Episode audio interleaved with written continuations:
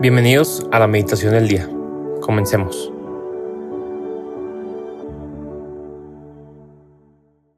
En el nombre del Padre y del Hijo y del Espíritu Santo. Amén.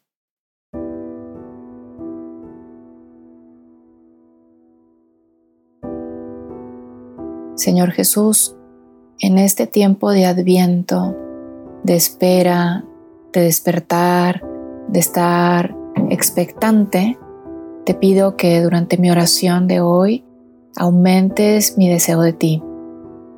Quiero aprender a esperar tu llegada y tu acción en mi vida.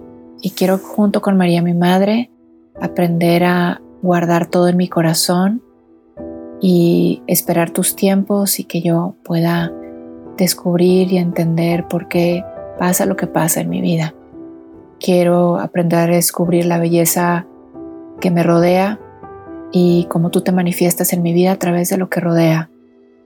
Te digo junto con Francisco, Jacinta y Lucía, aquellos tres pastores de Fátima, Dios mío, yo creo, adoro, espero y te amo.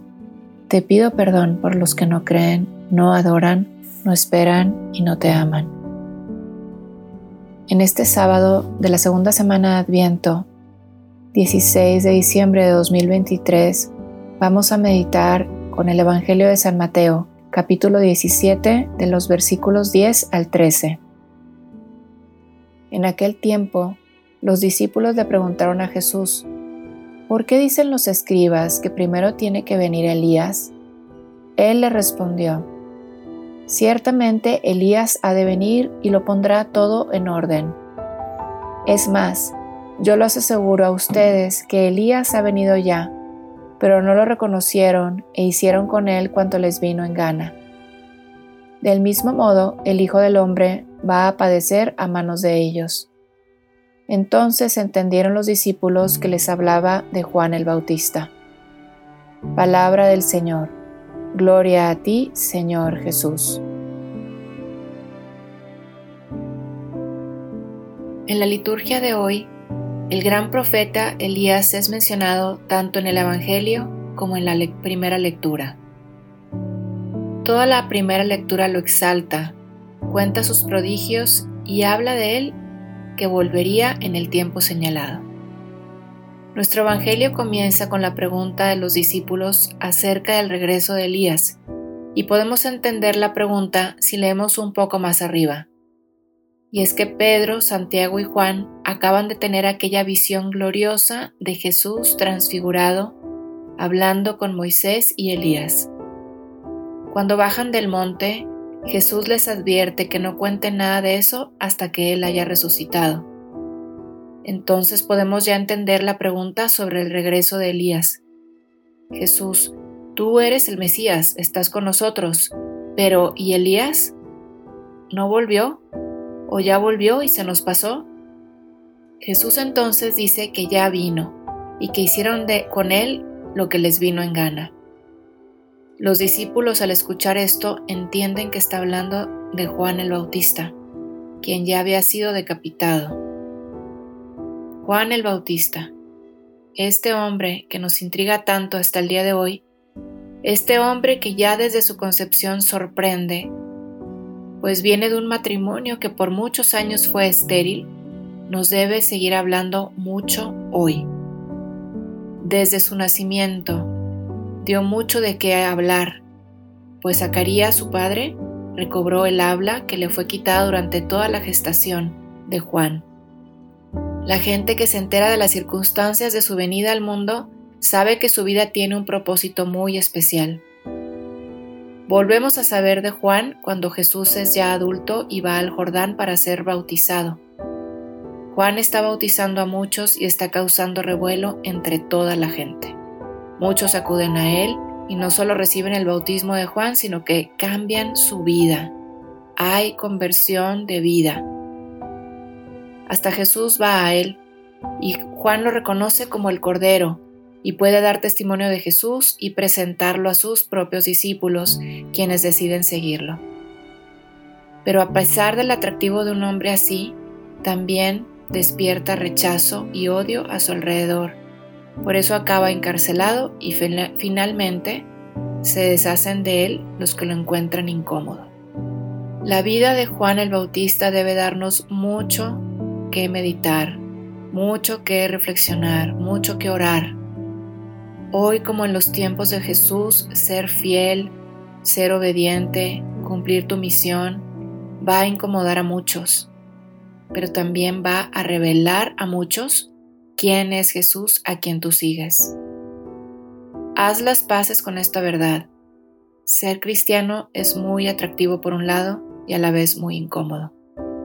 Eres bien visto porque eres es muy valorado, alguien que es fiel, que vive en la verdad, que defiende la verdad, pero también te vuelves incómodo. Incómodo como Juan, incómodo como Elías, como María, como Jesús, como los santos. Como Jesús que desde que nace ya es incómodo y por eso es perseguido y quieren matarlo. Qué difícil una vida así. Una vida fiel a tus convicciones y a tu misión, pero a la vez, qué tranquilidad de conciencia, qué paz da esto. Por eso Juan el Bautista no duda en hablar la verdad a una costa de que peligre su vida. Ahora, te invito también a que quizás medites acerca de los Juan Bautista y Elías de tu vida, que han estado en tu vida o que están hoy en tu vida. ¿Cómo te llevan estas personas a Jesús, estos nuevos Juan Bautista, estos nuevos Elías? cómo te ayuda su testimonio de fidelidad, de vida íntegra. ¿Tienes personas así en tu vida, en este mundo?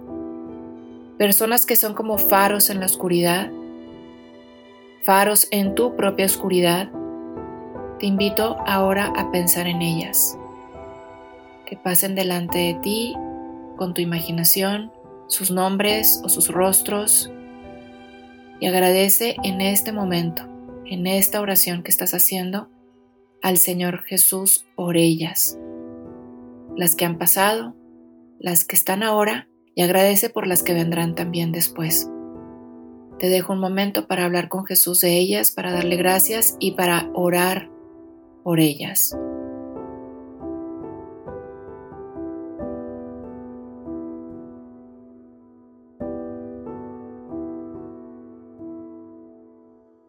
Al pensar en estas personas quizás despertó muchos sentimientos en ti, sobre todo la gratitud, el amor, el cariño.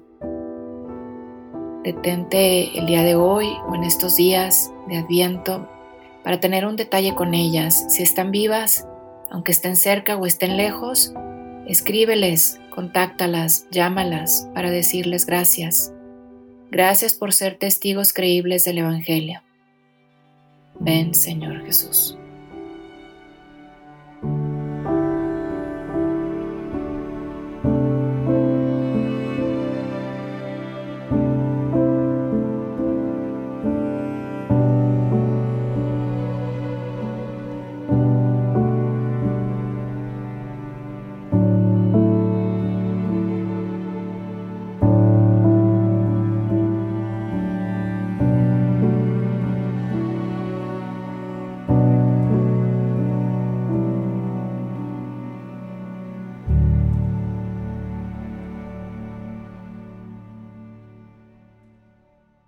Te damos gracias, Señor, por todos los beneficios recibidos, a ti que vives y reinas por los siglos de los siglos. Amén.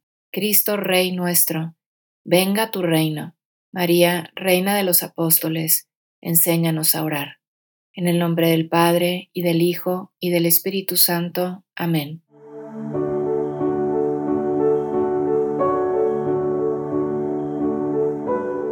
Permanece meditando lo que más te haya llegado al corazón. Nos escuchamos mañana.